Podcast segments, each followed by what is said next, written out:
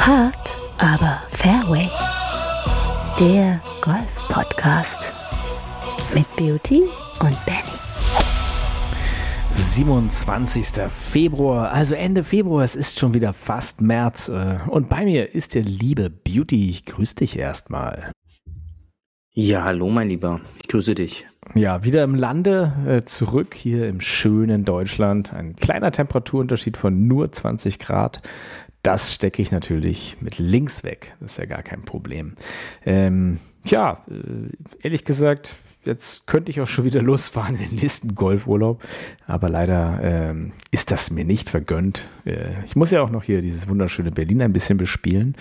Ähm, von daher äh, wieder zurück und natürlich auch am Podcastgerät gleich wieder zurück. Ähm, heute am 27. Februar können wir erstmal sagen, ist der internationale Pokémon-Tag. Ähm, gotta catch them all. Äh, was ist dein Lieblings-Pokémon, Beauty? Mm, Gute Frage. Lass mich mal kurz überlegen.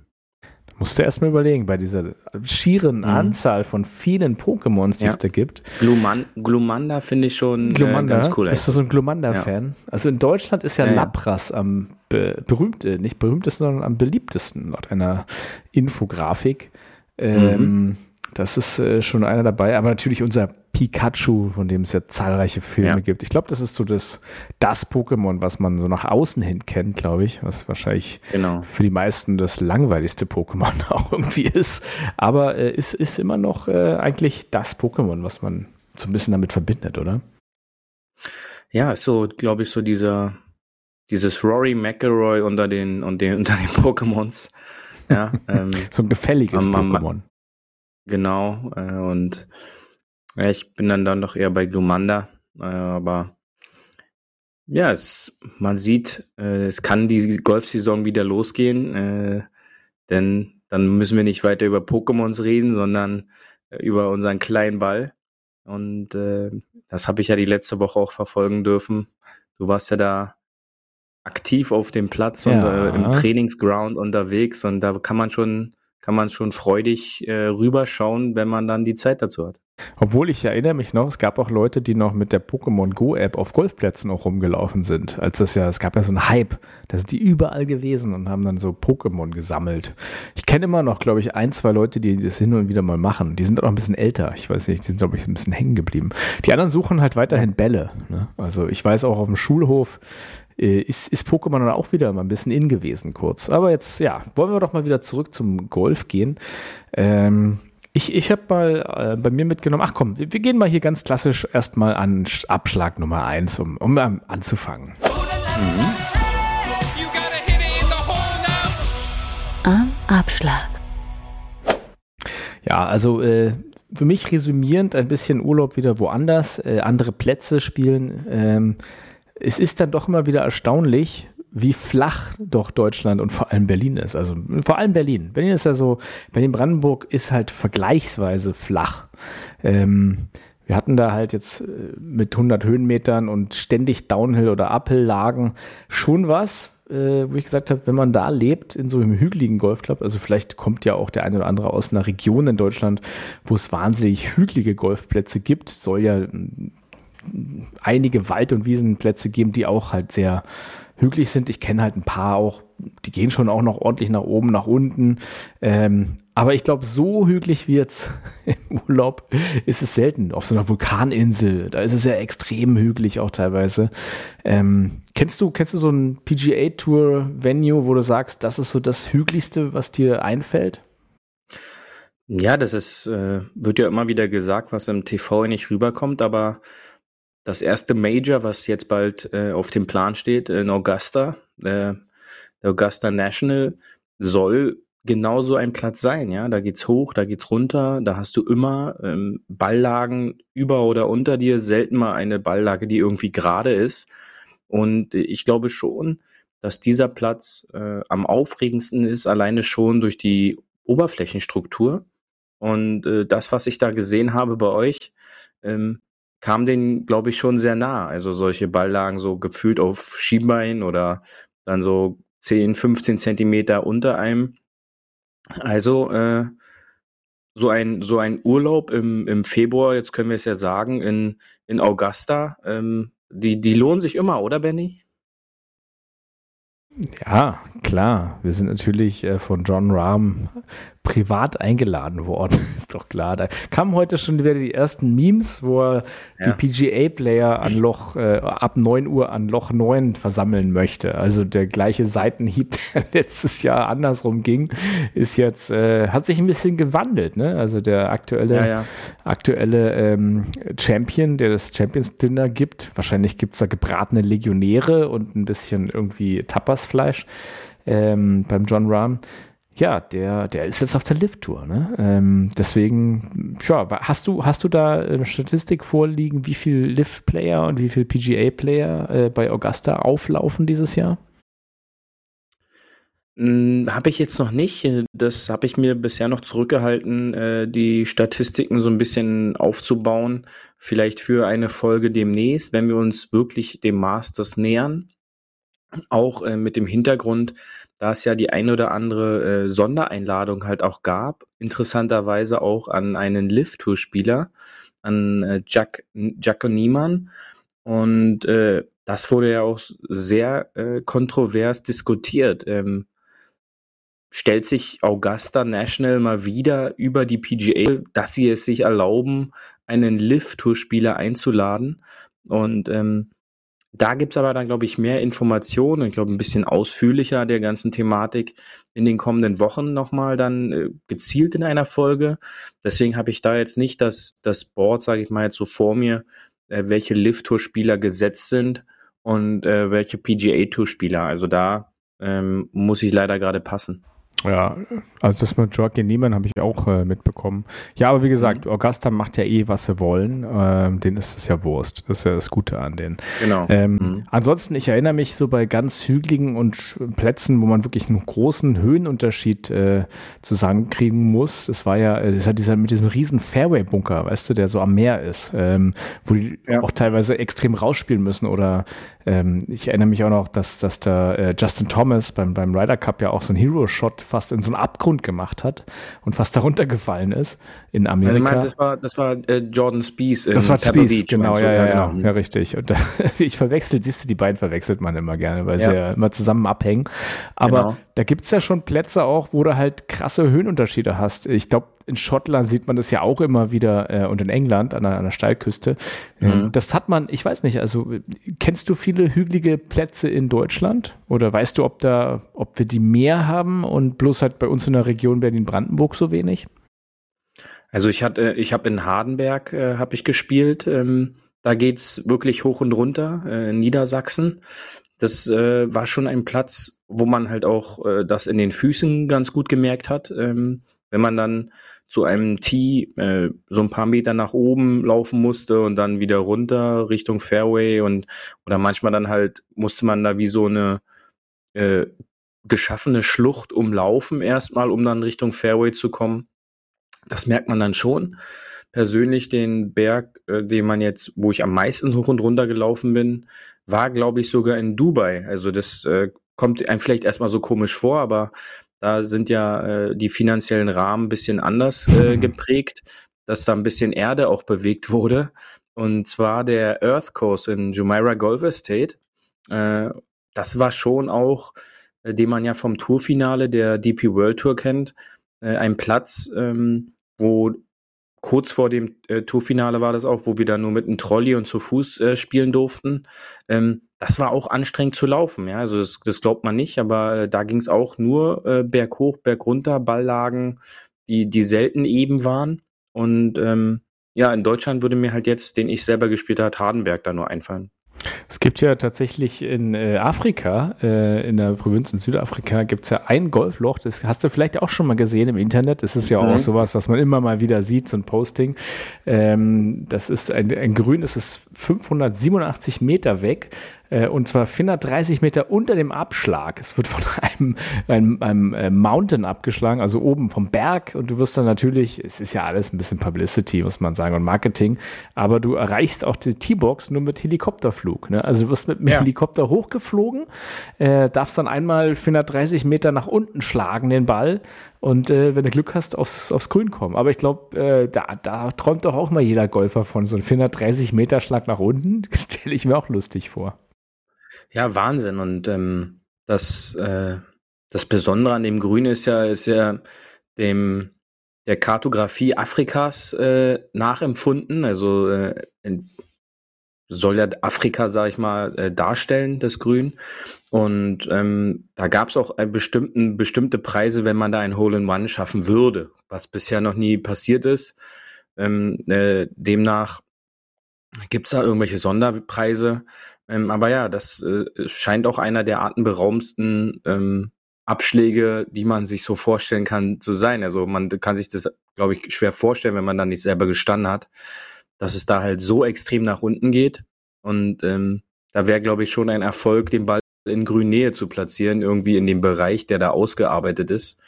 Aber ähm, ja, äh, diesen Abschlag kenne ich tatsächlich. Ja, wenn du Glück hast und selbst wenn du den toppst, glaube ich, geht der schon noch ganz ordentlich nach vorne über den Berg. Ja, ähm, ja aber Südafrika, weiß ich, war ich auch auf zwei, drei Golfplätzen ähm, vor ein paar Jahren ist auch sehr hügelig. Äh, wahrscheinlich, wahrscheinlich sind wir einfach so eine Plattland-Typen hier in Brandenburg. Mhm. Ähm, ihr lieben Hafis, könnt uns ja mal schreiben, wenn ihr einen extrem hügeligen Heimatplatz habt, schreibt uns doch einfach mal, ähm, welcher das ist. Vielleicht können wir den ja mal featuren, weil das ist ja auch immer spannend so.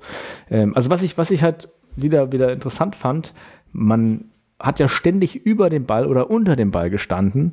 Ähm, und dann ganz andere Hanglagen, als man es gewohnt ist auf der flachen Driving Range oder auf unseren flachen Fairways. Äh, wenn du halt wirklich immer extrem über dem Ball spielst oder unterm Ball, ähm, spielst du irgendwie ein bisschen anders. Ähm, ich glaube, wir hatten das schon mal in irgendeiner Folge. Ähm, ich glaube, da gab es auch so zwei, drei Tipps, die du gesagt hattest, mal Beauty, ähm, wenn man halt über den Ball schlägt, also nach unten sozusagen ins Tal steht, oder wenn man unter den Ball schlägt und halt nach oben ins Tal steht, oder? Wohin zielt man dann? Ja, ja. Ja, das lässt sich ganz einfach merken eigentlich. Ähm, der Ball fliegt eigentlich immer automatisch in die Richtung, wo Erdanziehungskraft Druck auf meinem Körper ausübt. Das heißt, wenn der Ball oberhalb von mir ist, äh, dann stehe ich etwas aufrechter und der Druck geht etwas mehr in den Hacken. Das bedeutet für den Rechtsrumspieler, dass der Ball automatisch nach links eher kurvt, also automatisch eher einen Draw Bias hat. Da ähm, die Spitze vom Schläger etwas mehr angestellt wird und damit mehr nach links automatisch gezielt wird. Genau andersrum ist es, wenn der Ball unterhalb von mir liegt und der Druck mehr auf meine Zehenspitzen wandert, bedeutet es, dass für den Rechtshandspieler der Ball tendenziell eher einen Slice-Faktor bekommt, da die Spitze des Schlägers weiter nach unten gestellt wird und ich automatisch dadurch mehr nach rechts ziele. Hm, also kann man Ganz sich, einfach. kann man sich ja. so ein bisschen merken, wenn man nach unten äh, den Ball hat, dann geht der Ball sozusagen weiter nach rechts, also weiter nach unten und andersrum, oder? Wenn ich ein bisschen nach oben habe, dann eher nach links, richtig? Genau, ja. Mhm. Also muss man dann immer ja. entsprechend gegensteuern mit dem Zielen oder würdest du den Schläger anders hinstellen? Nein, ich würde tendenziell mich weiter nach rechts beziehungsweise weiter nach links ausrichten und dann äh, der Physik Glauben schenken und dem Vertrauen. und äh, Quatsch, Physik, Hexenwerk. Das ist Hexenwerk, ja. Aber nein, das muss man tatsächlich üben, ähm, auch das, ähm, um halt einfach zu sehen, äh, wie viel da so Kleinigkeiten schon an Unterschied ausmachen. Ja, also da reichen wirklich, das ist ja wie quasi bei so einem Schlägerfitting, wenn dann äh, der Leihwinkel, also der Winkel von meinem Schläger, wie die Leading Edge zum Boden steht, jetzt nicht exakt, exakt gefittet ist und dann mein Schläger jetzt nicht mein Ideal entspricht, kann es halt auch dazu führen, dass ich dann tendenziell diese Fehlschläge produziere. Ja, und ähm, das ist dann quasi, wenn ich einen nicht gut gefitteten Schläger habe, der nicht angepasst ist, habe ich quasi bei jedem Schlag, auch wenn ich auf der Abschlagmatte bin, einen Schlag am Hang. Und äh, da kann dann selten was Gutes bei rauskommen. Müsste man irgendwie auf der Range mal simulieren können. Gibt es da irgendeinen Trick? Kannst du dir irgendeine Platte hinlegen? Oder ja, es führt bestimmt nur zu irgendwelchen bösen Verletzungen, aber ja, die Leute also, sich da irgendwelche Platten hinlegen. Also hier in der Region, ähm, wo ich trainiere, also entweder in, in, in Föben oder im Golfclub Motzen, ähm, also in Föben gibt es äh, Abschlagmöglichkeiten, da sind so im Häng am, am Hang, also da kannst du quasi diese Situation simulieren an den Abschlagplateaus. Ähm, und in Motzen ist die Range tendenziell etwas schräg. Ähm, da kann ich mich dann auch so platzieren, dass ich dann auch da so eine, so eine Balllagen habe. Ähm, und das simuliert dann halt auch schon so ein bisschen die, die Platzsituation. Ja, sonst äh, ist mir aufgefallen, ähm, in anderen Ländern spielt sich's halt einfach auch anders. Äh, Klima ist ein bisschen anders, Wind ist mhm. anders. Äh, man vergisst es einfach immer, wenn man irgendwie die ganze Wintersaison nur drin war, wie viel ja Wind eigentlich ausmacht. Ne? Ähm, das sind so, es ist so witzig, dass wenn man so nach zwei, drei Monaten Golfpause wieder reinkommt und dann so dich nach irgendeinem Schlag denkt, so, hä, was ist denn jetzt los? Warum geht denn der dahin? Und du dann irgendwann denkst so, ach ja, Wind, Wetter, stimmt, da war ja was. Ja, das ist irgendwie, man muss irgendwie immer wieder reinkommen. Aber das sind so Dinge, die hat man schon tausendmal gemacht und hat man schon tausendmal gewusst. Ich glaube, so viel Golfwissen, wie man hat, äh, trotzdem, wenn man eine Pause macht oder eine Weile nicht dabei ist oder mal nicht konzentriert ist, das, das, das flutscht einem irgendwie wieder weg, so als wäre es nie da gewesen, ne? Ja, und vor allem diesen Faktor Temperatur sicherlich. Ihr hattet jetzt äh, die längste Zeit richtig gutes Wetter, aber halt, man darf dann auch nicht vergessen, dass dann selbst 16, 17, 18 Grad jetzt immer noch kein perfektes Flugwetter äh, darstellt. Das nicht ohne Grund spielen jetzt, sage ich mal, diese Touren ähm, jetzt nehmen wir die PGA Tour in, in Hawaii oder auf Hawaii und dann halt an der am West Coast Swing, an der, an der Westküste Amerikas und äh, die DP World Tour halt in Ländern jetzt wie, wie Kenia, ja, wo, wenn man das verfolgt hat, auf 1600 Meter bei 30 Grad, ähm, habe ich da ja Statistiken von Spielern online verfolgt, die dann halt auch äh, automatisch zehn Prozent länger einberechnen mussten. Das heißt, äh, wenn ein Ball hier in Deutschland 160 Meter geflogen ist, ist der dann halt dort vor Ort ähm, knapp 180 Meter auf einmal geflogen. Mhm. Und ähm, all diese Dinge muss man halt dann auch immer parat haben, Gehirnjogging. Und ähm, da macht Temperatur und Wind, wie du es gerade gesagt hast, natürlich extrem viel aus. Auch wenn ich aus dem lauschigen Indoor-Training komme, wo es äh, wohl für Temperatur ähm, vielleicht noch mit so einer Wärmelampe ähm, am Trackman oder an irgendeinem Simulator, wo quasi kein Wind vorhanden ist, ähm, ich dann Bälle haue und dann denke, meine neuen Megaweiten bringe ich jetzt sofort auf den Platz.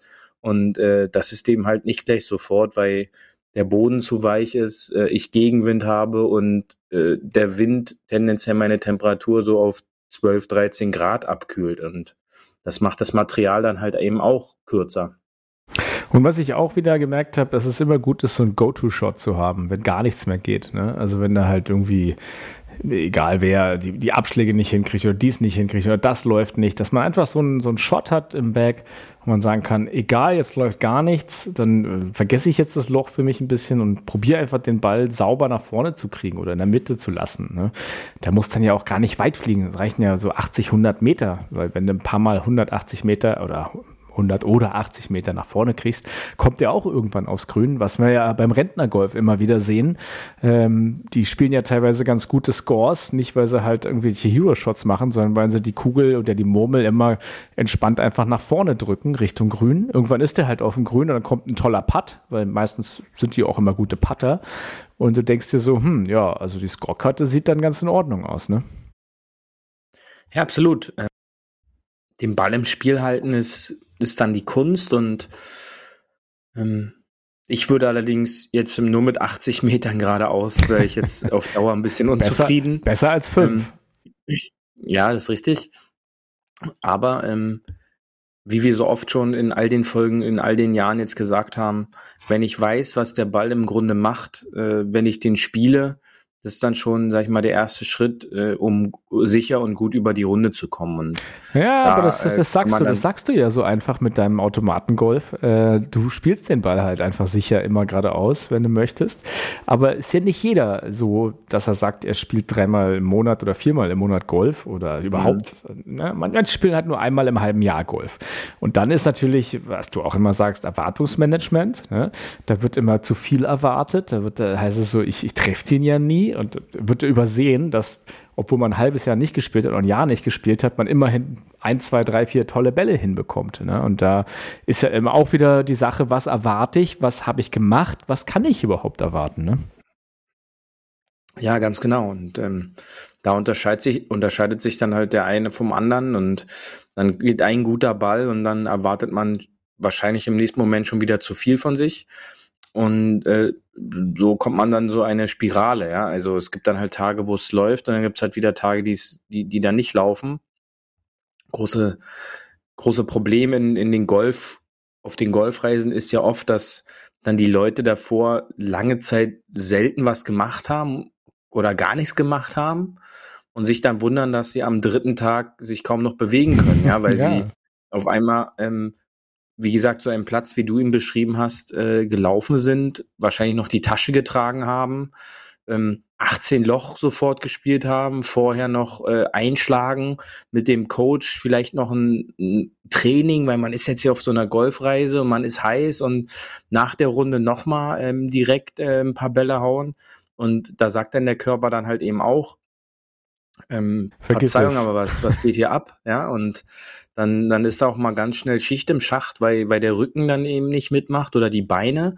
Und äh, das ist dann halt gefährlich. Das kann man halt auch damit vergleichen, wie halt der, ja, der Deutsche dann im Februar in den Winterferien auf die Idee kommt, in den Winterurlaub zu fahren äh, den inneren Hermann ja, Mayer in schon. sich entdecken will, ja, und äh, sich wundert, dass er mit Kreuzbandrissen ja. oder mit äh, irgendwelchen anderen Brüchen äh, den Urlaub nicht gut übersteht, weil man den Körper nicht darauf vorbereitet und äh, das sind halt äh, Probleme, die die muss man beachten und da muss man sich drauf eigentlich vorbereiten, ja, also im Grunde ähm, es gibt ja da diese Scherzvideos, wo die äh, Leute ähm, mit dem Golfbag ins Gym rennen und dann auf dem Laufband äh, stehen und laufen mit der Golftasche. Ja, warum ähm, nicht, ne? Das, da, da sage ich sogar, das ist im Grunde eigentlich richtig, ja, eigentlich weil so bereitest Idee. du dich drauf vor. Ähm, also für alle Huffis, geht doch mal mit, wer ins Gym geht, mit der Tasche aufs Laufband, ja. äh, da werdet ihr die Blicke auf jeden Fall ähm, auf euch ziehen, ja. Ja, also ich sage ja immer, dress for the body you have, not the body you want to have. Und genauso ist es ja. ja beim Sport. Also wenn ich weiß, ich mache dreimal die Woche Training, dann kann ich mir halt was erlauben. Aber wenn ich ja. die letzten vier Wochen in Meetings äh, auf dem Bürosessel verbracht habe, ja, dann sollte man sich halt nicht wundern, dass man nach neun Loch oder zehn Loch eine Leistungskurveneinbruch hat. Das ist dann halt einfach, ja, unmittelbar der Fakt davon. Und ich muss es zugeben, äh, war für mich ja auch die ersten Runden dieses Jahres draußen. Ähm, ich bin nach dem ersten Tag, okay, klar, drei Uhr nachts aufstehen, Flieger kriegen hin und dann gleich mal los mit 15 Kilo über, über äh, hinten noch Gepäck drauf, nur so drei Bälle eingeschlagen und dann spielst du halt und denkst du so, ja, geht schon. Mhm. Ich war auch echt dann total platt nach dem ersten Tag, wo ich dachte, boah, bin ich gar nichts mehr gewöhnt, habe ich keine Kondi, was ist hier los? Äh, das hat sich dann nach so drei, vier Tagen total eingependelt und dann ging das alles wieder easy mit dem Tragen und mit, der, mit den 18 Lochern. Aber ich weiß noch von, als ich Golf angefangen habe, war ich so, völlig überwältigt davon, wie lang doch 18 Löcher sein können. Ich dachte, das schaffe ich niemals 18 Löcher. Das ist, ich bin nach mhm. neun ja schon tot. Ne? Also klar, als Anfänger machst du ja auch ein paar mehr Schläge und bist es nicht routiniert. Aber allein dieses so, ich meine, ne, alle sagen ja immer, Golf sei kein Sport. Sag ich mal, gut, ey, ich habe jetzt geguckt, das waren 14 Kilometer, dann habt mal eine 16 Tasche Kilo äh, Marschgepäck noch hinten drauf und lauft es mal vier Stunden. Ähm, das ist gar nicht so ohne. Das ist nicht so. Wie gesagt, stehen ja oftmals auch äh, zum Glück nur die, die auch selber Golf spielen. Ähm, für alle anderen äh, ist es ja nur spazieren gehen äh, in, eine, in einer kurz gemähten Rasenfläche. Ähm, aber das darf man auf gar keinen Fall unterschätzen. Vor allem nicht, wie gesagt, jetzt in, in dieser Jahreszeit. Ich sag mal, das ist was anderes, wenn man das im Juni, Juli, August macht, äh, wenn der Körper, sag ich mal, äh, ein bisschen auch schon in Fahrt ist, man gewisse Runden in den Beinen hat eine gewisse Schläge schon im Rücken und auf den Arm hat.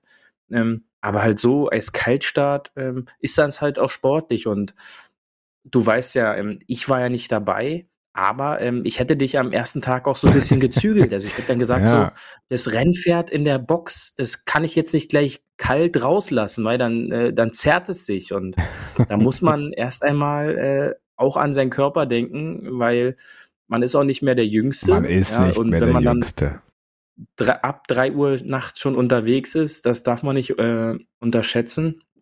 Aber äh, ja, man will es ja dann trotzdem, ja, die Zeit dort genießen und jede Möglichkeit auf dem Platz. Ähm, ihr habt es mir auch geschildert, ihr wart ja teilweise alleine im Hotel. Ähm, ja. Die gesamte Belegschaft hat sich ja um euch gekümmert. Natürlich. Ähm, und dann äh, will man halt auch den Platz für sich nutzen. Und ähm, das, das kann man dann schon verstehen, aber wie gesagt, ähm, man muss da halt schon auf seinen Körper achten und ähm, ja, das ist ein ganz ja, wichtiger es, Punkt. Das ist witzig auf jeden Fall. Ich habe ja äh, gute Freunde, die ich jetzt nicht namentlich nennen will. Äh, wir sind jetzt alle schon, ja, so mit, ne, man hat Kinder, man ist dann so Mitte, Anfang 40. Ich sage jetzt mal für meine, meine Ecke hier. Ähm, aber es ist lustig, dass viele, die auch damals sau sportlich waren, ähm, jetzt halt irgendwelche Verletzungen haben, weil sie halt einfach denken, sie wären noch 16 und stecken das halt alles weg. Also der eine ist irgendwie lustig in der, in der Ninja-Halle die Halfpipe hochgerannt, der Achillessehne weg, der nächste ist dann von seinem eigenen Gartenhaus aufs Trampolin gesprungen, Patella im Eimer. Also ey, das ist äh, Unvernunft, äh, gepaart mit ein ja. bisschen äh, Überschätzung des eigenen Selbst. Äh, beim Golf passiert das zum Glück nicht so häufig, aber auch da ist halt Aufwärmen wichtig, so ein bisschen Stretching und wie gesagt, sich halt nicht so überschätzen und halt immer ordentlich trinken äh, und ja, auf den Körper hören, wie du schon sagst. Ne? Auch wenn man noch gerne äh, Anfang 20 sein möchte und äh, die packen noch halt andere Sachen weg, das geht schon. Aber äh, je älter man wird, tatsächlich äh, muss man ein bisschen aufpassen auf sich. Ne? So ist es. Also wir passen ein bisschen mehr auf uns auf und äh, gehen die ersten Golfrunden bedacht mit Getränk, oder? Wie machen wir das? Ja, man muss ja nicht gleich 18 Loch laufen. Also wie gesagt, ähm, wenn ich dann gleich 18 Loch in, die, in den Beinen äh, ja, implementiere, dann habe ich danach den, äh, in den kommenden Tagen dann auch noch was davon. Und das kann dann halt dazu führen auch, dass ich dann, ja, mich kaputt laufe. Hört sich jetzt erstmal komisch an, aber dass ich halt die Muskulatur falsch belaste. Ähm, wie du schon richtig gesagt hast, in den Wintermonaten jetzt mehr im Büro gehockt, als äh, vielleicht auch an, den, an die körperliche Fitness gedacht.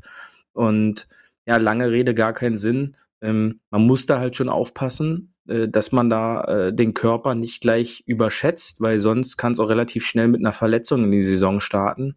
Und äh, dann schleppt man sich das ganze Jahr wieder mit irgendwelchen Wehwehchen rum, die eigentlich unnötigerweise jetzt irgendwie dazugebracht wurden.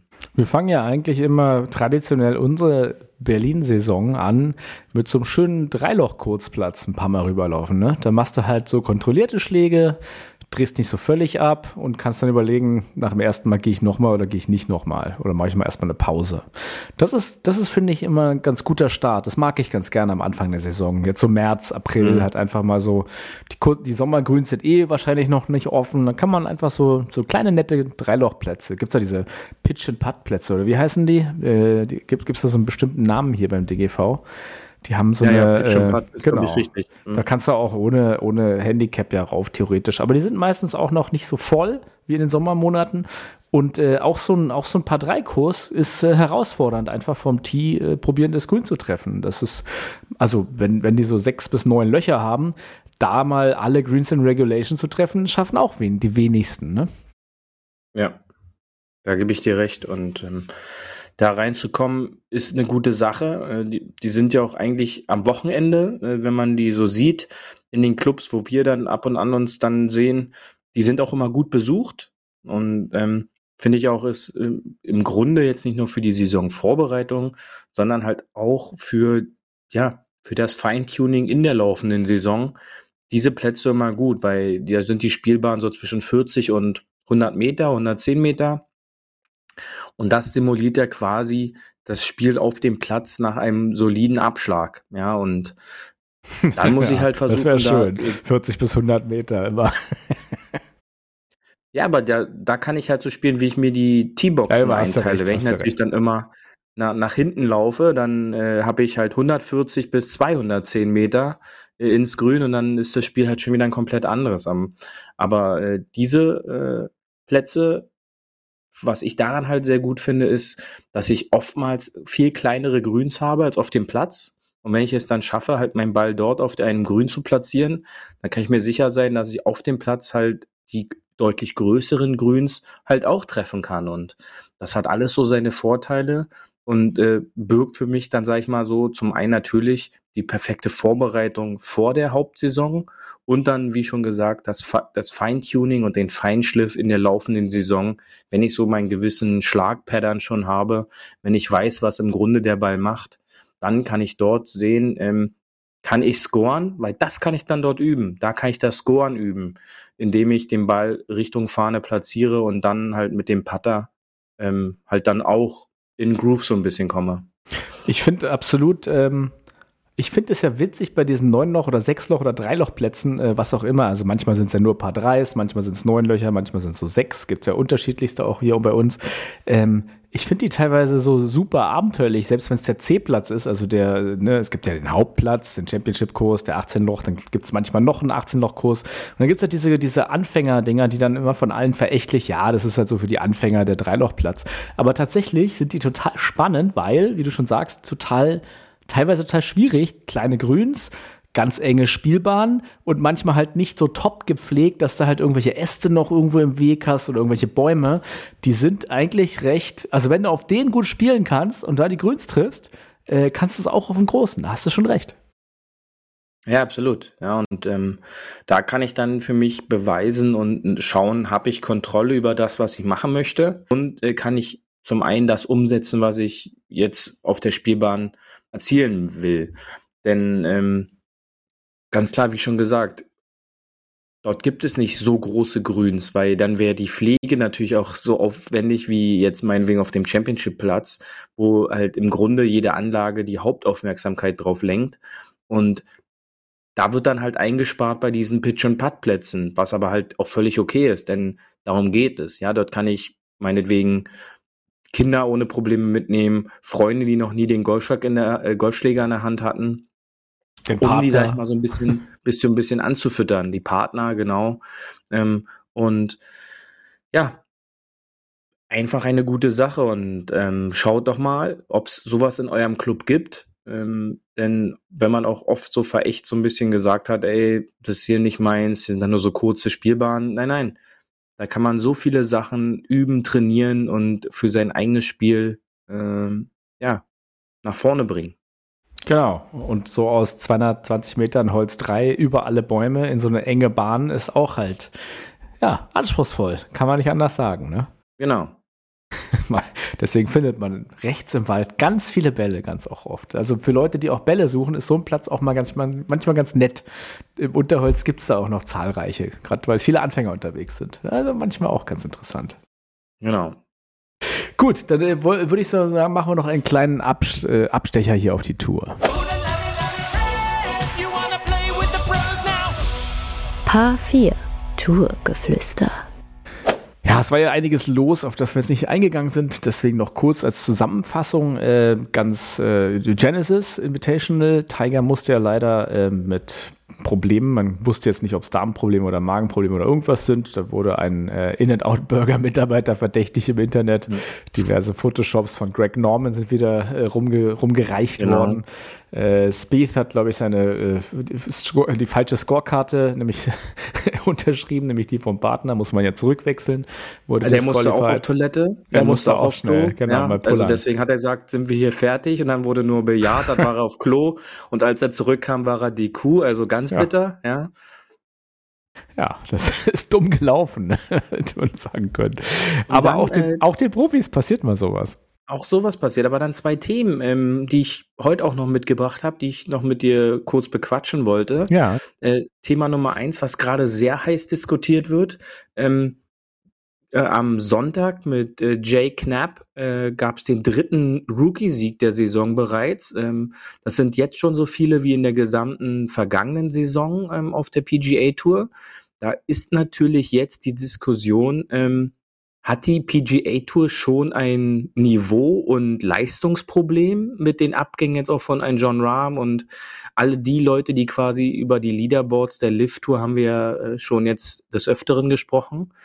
Und äh, den zweiten Punkt, den ich noch besprechen wollte, ist, es ist confirmed. Ähm, Anthony Kim äh, spielt in Jeddah auf der Lift Tour, ähm, auch ein heißes Thema äh, was natürlich ähm, durchgeschlagen ist und was, äh, sag ich mal, den PGA Tour Fan so erzürnend auf den Baum gebracht hat. Wie denn sowas nur passieren kann, dass deren Hero da jetzt auch noch aufsteht. Wo, ja. Worüber wollen wir Kapitalismus. Äh, ja. Anthony Kim ist der pure Kapitalismus, natürlich. Erstmal ja. auf der PGA Tour nicht auftrumpfen äh, wollen wegen einer Sportverletzungsinsurance, ja. wo es halt Kohle gibt und dann, sobald es wieder richtig Kohle gibt, bei der Lift Tour da halt auf, aufziehen. Äh, mal so ganz kurz angerissen. Nee, ich würde bei deiner ersten Frage bleiben. Mhm. Tatsächlich, ähm, ich glaube, es ist zwei Sachen, die wir ja auch oft schon gesagt haben, nämlich A, die Qualität der, der Rookies ist heute auf so einem hohen Level durch den, durch den Highschool-Sport und durch die ja, Athletenhaftigkeit all dieser jungen Golfer, ähm, dass die auch mal, also mit den Scores können die auch einen John Rahm halt wegkugeln, die sie da geschossen haben und Co. Ich glaube nicht, dass es jetzt wirklich die Qualität ist, die da fehlt. Natürlich sind jetzt sehr, sehr, sehr viele Golfer auf der Lift-Tour und die sind dann da und die Wahrscheinlichkeit ist natürlich, dass wenn diese Spots nicht genutzt wären dann, also hast du dann ein kleineres Feld, so hast du halt mehr Nachrücker, sag ich mal, auch von den Rookies. Aber so können die sich halt auch mal beweisen und da zeigen, was sie können. Und ja, schau dir die Scores an, die sagen ja alles. Äh, da hätte auch ein John Rahm nichts machen können. Ja, gut. Interessanter Punkt. Ähm, ein Punkt, den man natürlich, glaube ich, nicht außer Acht nehmen kann, ist ähm, die Umstellung des Schedules so ein bisschen. Ähm, mit, den, mit der Installation der Elevated Events ist natürlich so, dass in den anderen Events äh, die absoluten Topspieler jetzt gar nicht mehr spielen müssen. Ja, denn durch die Elevated Events haben sie natürlich eine lockere Mindestanzahl an festen Starts und äh, können es sich so leisten, die gesetzten Spieler ähm, gewisse Toolstarts einfach wegzulassen. Und äh, ich glaube halt dann schon, dass es dann dadurch die Möglichkeit besteht, äh, da jetzt so ein ja, European Tour Durchlass zu haben, dass auch auf der PGA Tour einfach äh, Qualitätsverlust vorhanden ist. Ja, ich finde halt trotzdem, dass es, dass die Rookies es nicht mit den gestandenen Spielern qualitativ auf Dauer ja ersetzen können, ja, nicht nicht mit nicht mitspielen können, denn ein Punkt, den wir auch immer besprechen ist, wir sehen es sehr oft, ein Topspieler startet irgendwo auf der Welt und äh, ist sofort auf dem Leaderboard vorne mit dabei. Und äh, ich glaube schon, dass äh, auch dort die PGA Tour so eine Verwässerung hat jetzt in den letzten Jahren, äh, die die DP World Tour jetzt in den letzten Jahren schon noch stärker hatte. Und ein Punkt äh, ist mir jetzt auch erst am Wochenende wieder klar geworden, die die ähm, ja das Abrutschen fast schon in die zweite Liga der DP World Tour äh, bedeutet, äh, dass äh, die Top 10 der DP World Tour Finals einen automatischen Tour Start äh, auf der PGA Tour bekommen, also eine PGA Tour Karte. Und was passiert dieses Jahr? Ähm, sechs davon äh, haben bereits davon schon Gebrauch gemacht und äh, haben dieses Jahr noch gar nicht auf der DP World Tour gespielt, sondern waren damit ähm, auf der PGA Tour nur unterwegs. Das heißt, die Qualität, äh, die die DP World Tour hatte oder hat, nimmt auch noch mehr ab, weil die jetzt alle zur äh, PGA Tour rüberwandern und äh, dort die Events spielen können, die halt nicht elevated sind. Und da ist natürlich dann meine Meinung, dass es schon einen Klassenunterschied zwischen PGA Tour und DP World Tour gibt und somit eine Artverung zwischen beiden Touren stattfindet. Also ist meine persönliche Meinung und ähm, sieht man ja halt auch äh, an, anhand der Leaderboards, äh, da gab es schon wieder die verrücktesten Memes. Äh, die kann man sich alle gar nicht merken, denn da wurden dann teilweise wieder die Namen eingeblendet, ist ja, sage ich mal, jetzt auch nicht von Respekt äh, aufgezeigt, äh, was dann den Spielern teilweise da äh, zugeschrieben wird. Aber äh, man schaltet dann schon eher weg, als dort äh, gespannt noch zuzuschauen, ja. Ja, also eine minus 19 ist, musst du auch erstmal, wie gesagt, de, meine Meinung äh, schießen. Ähm, und man, man, sieht immer wieder irgendwelche Postings, dass Leute halt eine 60 oder eine irgendwas schießen, also wirklich mhm. krasse Ergebnisse. Deswegen glaube ich, das hat, ist, ist so ein zweischneidiges Schwert. Also A, du hast natürlich recht, wenn du, wenn du die Topstars hast und die teamen dann mal auf einem Event aus, wo weniger Topstars sind, dann gewinnen die gleich mal, aber auch nicht per Default. Ne? Also nur weil jetzt ja. McElroy dann auf der Lift-Tour starten würde, heißt nicht, dass McElroy dann überall gewinnt. Das glaube ich halt einfach nicht. Der wäre dann einfach immer vorn dabei, weil er halt eine gewisse Qualität ja, hat. Deswegen sind es ja die Top 20 oder die Top 25 der Welt eigentlich. Ne? Genau, aber den Punkt würde ich halt nicht nehmen. Ähm, die Lift-Tour, äh, das ist halt gebündelte Qualität äh, anhand von Geld äh, dort konzentriert, sicher. Aber mein Punkt ging ja eigentlich eher daraus, dass dann diese Spieler auch, die aus der Lift Tour jetzt auf Asian Tour Events oder DP World Tour Events da auftauchen, ähm, jetzt schon wieder, Puig hat jetzt schon wieder zwei Turniere gewonnen, wo er gespielt hat. Ähm, und der Jake Knapp ähm, hat es jetzt das erste Mal seit 26 Jahren halt in der Finalrunde am Sonntag in Mexiko zustande gebracht, zwei Fairways auf der gesamten Finalrunde nur zu treffen und dann trotzdem äh, den, das Turnier für sich zu entscheiden. Und da sage ich mir dann halt auch schon, ähm, da wurde dann von Rough gesprochen und im Fernsehen war zwei Drittel des Balles zu sehen und da sage ich mir dann halt so, okay, das ist ein schlecht gepflegtes Fairway hier in Berlin-Brandenburg, äh, wo der Ball da gerade liegt.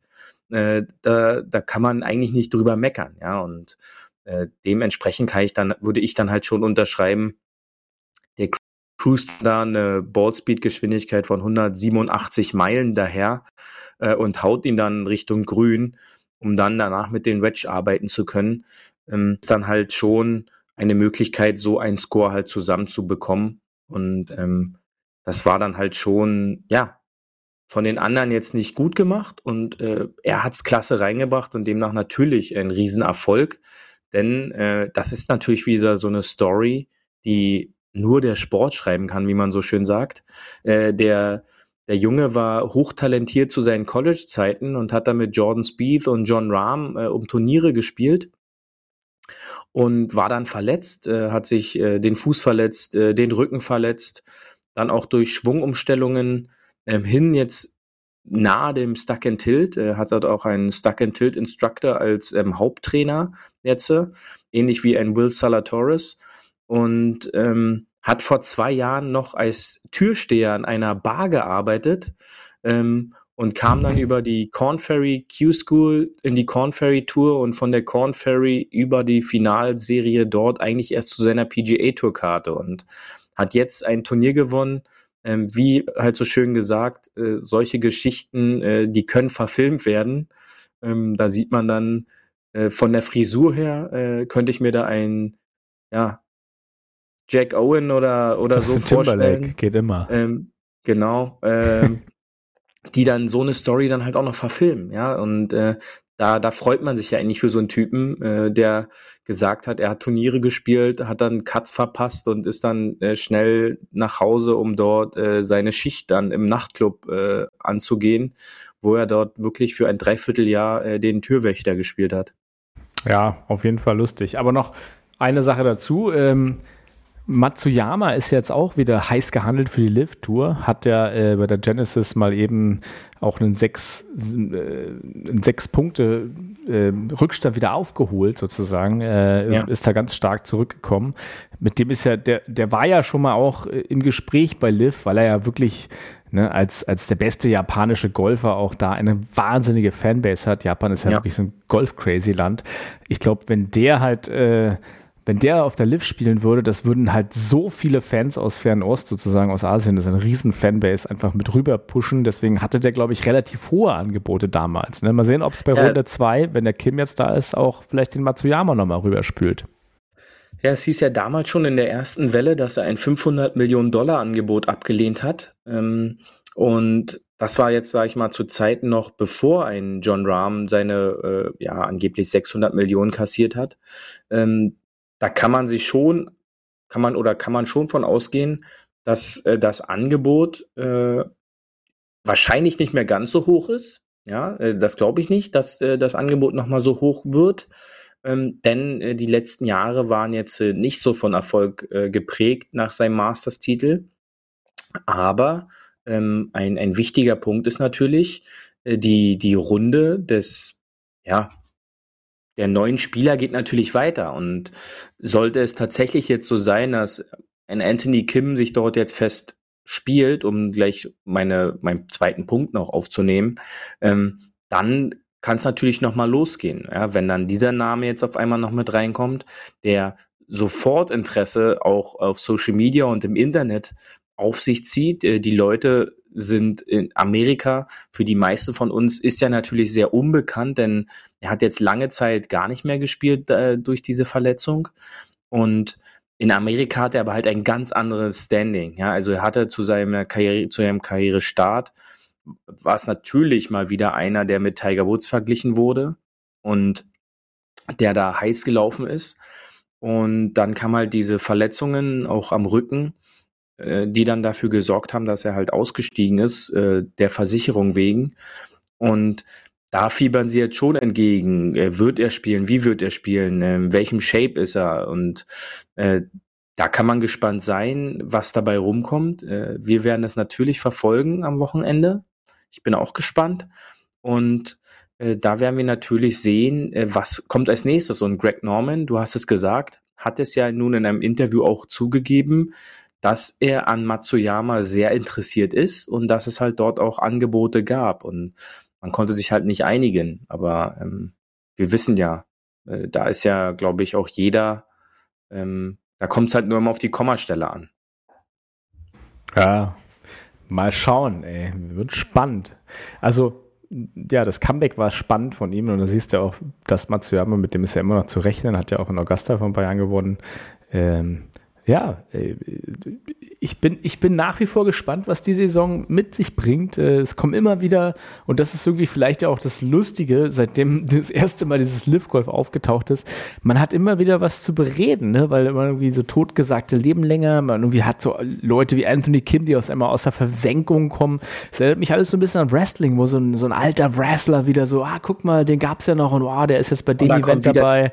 Genau, und da kommt er wieder und er ding, ist wieder dabei. Genau, es ist alles so ein bisschen Show, ne? Also Show, Show, Show und man quatscht drüber und auch auf den Golfplätzen ist ja auch das Gerede immer so, ah, dieses ganze Geld und jetzt ist der da und hm, äh, ja, und, und guckst du das, ne? Also dadurch ist halt Bewegung Thema Show, da, da gebe ich dir recht. Ähm, jetzt die Tage kamen ja die ersten Trailer zur zum, zur zweiten Season äh, von der Full Swing äh, Serie oder der Full Swing Show und wenn man das so sieht, weiß man gar nicht mehr, was man an Reaktion wirklich noch für bare Münze nehmen soll. Denn ja. ähm, als es dann darum ging, in dem Trailer äh, wurde ja quasi über den Merger, äh, lässt sie natürlich sehr gut aufbauen, auch an Spannung. Und dann siehst du so, wie die, die Rory McElroys und Co. sich durch ihre Haare streifen und äh, was passiert da? Und dann wird es da so aufgebaut, dann denke ich mir so, Leute, ihr seid doch alle schon vorher gescriptet worden, ihr wusstet doch dann Bescheid und jetzt, jetzt tut ihr da so. Also das, da ist dann, das ist dann natürlich schon äh, schwer nachzuvollziehen und ja, ähm, Meinst du, wir sind in so einer fiesen Doku-Soap gelandet, wo alle so, haha, wie können wir es noch spannender machen? Ja, okay, pass auf, jetzt kommt der Greg Norman, das ist jetzt der Böse und ah, mhm. wie, wie, beim Wrestling, ne? kommt der so, dann kommen die dann dahin, dann machen die so Teams und ah, da kriegen wir noch mehr Fangelder. Ja, vielleicht ist es alles der Evil Masterplan, der ja, also ich die geheime Weltregierung hat's wieder gemacht. Ich hatte direkt diese Flashbacks, ähm, nachdem dieses Player Impact Programm installiert wurde mit zwischen Brooks Köpker und Bryson DeChambeau. Ja, das stimmt. Auch noch ja, ja, wo wir und, auch, äh, ja, ja, natürlich. Bryson da und wir äh, auch unsere unsere Sonderfolge so ein bisschen drüber. Ähm, und auf einmal waren sie hier auf Best Friends und äh, yeah, jetzt hier bei Liv auch. Ein bisschen also, Show muss ja auch sein. Also ein bisschen Show ist anscheinend ja auch immer dabei und hinter den Kulissen ist es äh, dann doch ruhiger. Aber ich glaube, alles inszeniert ist nicht. Und deswegen mag ich auch den Ryder Cup so gern, weil der, der kommt mir noch sehr uninszeniert vor. Ja, also ich, wenn ich die Bilder mal nochmal sehe, wie peinlich McElroy da über den Parkplatz gehüpft ist, äh, sah jetzt auch nicht richtig authentisch aus, aber nun gut. Ja, sah sehr ja. peinlich authentisch aus. Ja, ähm, nein, aber wir werden es sehen. Ähm, ich bin gespannt. Äh, auch, auch da wieder äh, gibt es eine neue Show. Ähm, es ist ja gerade die Wochen der der Neustart der Shows, äh, Drive to Survive, ähm, wo das ja alles so ein bisschen angelehnt ist, hat sich jetzt oder ist jetzt gestartet vor dem vor der neuen Saison und ich bin gespannt, was mit der zweiten Season von Full Swing wird. und ähm, ja, freue mich auf die kommenden Turniere, äh, denn man merkt so langsam, die Golfsaison startet. Auch äh, wenn man hier in Berlin-Brandenburg ähm, im Auto sitzt oder draußen lang spaziert, ähm, die Natur erweckt und äh, erwacht.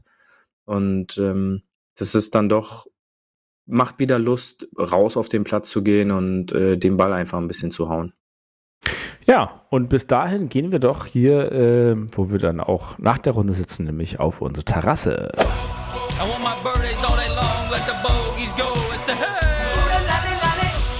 Hole 19 auf der Terrasse.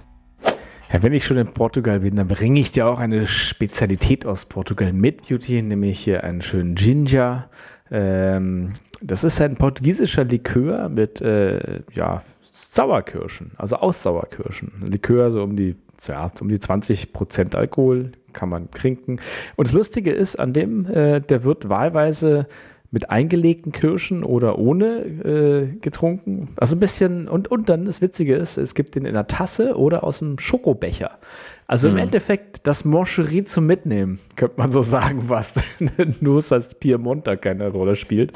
Ähm, und da gibt es wirklich in, in, Portugal, in Lissabon, diese kleinen Bars, äh, wo es nur diesen Likör gibt. Also es ist wie so eine, wie so ein Späti, sag ich mal. Hast du da, ähm, gibst du eine Trinkhalle so ein bisschen, schön gefliest, gekachelt und äh, zwitscherst dir da so zwei, drei Schnapsgläserchen oder äh, so diese Schokodinger mit dem Schnaps drin. Ist das was für dich? Bist du so ein Sauerkirsche-Schokoladen-Fan? Ja, nur in der Vorweihnachtszeit eigentlich. Echt? Ist das ein weihnachtliches Ding für dich? Ja, ich, also für mich persönlich schon. Dieses Moncherie und so, das ist irgendwie nur so in der Vorweihnachtszeit. Liegt immer auf einem bunten Teller irgendwo rum bei der Oma. Genau. Ja. da, da schnabuliert man das einfach, weil es da rumliegt. Auch ja. über die Feiertage dann so, da war sonst im Rest des Jahr irgendwie nicht. Ja. Verstehe. Ja gut, ich habe es dir trotzdem mitgebracht, einen schönen portugiesischen traditionellen Likör, weil äh, wir müssen aber ein bisschen uns langsam durch die, nachdem wir Cocktails jetzt schon alle durch haben, ja, gefühlt, müssen wir uns ein bisschen durch die Liköre noch äh, durch, durchschnabulieren. Ja, ansonsten, äh, ich hoffe, ihr hattet wieder Spaß mit der Folge Hatte bei Fairway. Wir sind ja wieder ein bisschen länger geworden heute. Ähm, aber es gibt ja auch immer wieder so viel, viel zu, bereden. Zu genau, wir haben ja wieder viel zu, viel zu erzählen. Und ich merke mir, äh, wenn ich auf meinen Zehen stehe, geht der Ball mehr nach vorne rechts. So war es doch. Der Ball genau. ist unter mir. Ja, guck mal, habe ich mir was gemerkt. Wenn ich Gut. auf meinen Hacken stehe, eher nach links. Also zieh dich in die andere Richtung. Ja, gut. Genau. Hey, hey, ist doch klasse. Und nächstes Mal machen wir das noch, ob er nach unten links vorne geht oder nach hinten rechts mhm. vorne. Aber nicht heute. Du, äh, war eine schöne Runde. Bis nächste Woche. Äh, du darfst äh, die kleine Vorausschau auf nächste Woche äh, im März, im Märzen der Bauer, äh, hören wir uns dann erst wieder. Äh, aber dann auch schon am 4. März. Also bis dahin, der Beauty sagt euch noch Tschüss. Genau, ich hoffe, ihr hattet natürlich euren Spaß und äh, wir hören uns nächste Woche wieder. Haltet euch schon mal die kommenden Folgen in eurem Planer fest, denn äh, wir haben in, den, in der ein oder anderen Woche eine kleine Überraschung für euch schon vorbereitet. Äh, ich sag nur so viel. Überlegt euch schon mal ein paar Fragen und sendet sie uns zum Thema Kommentatoren beim Golf. Ich bin gespannt, was da zusammenkommt und äh, bis dahin immer schön auf dem Fairway bleiben. Tschüssi. Das war hart, aber Fairway. Wir hören uns nächste Woche. Bis dahin, ein gutes Spiel und immer schön auf dem Fairway bleiben.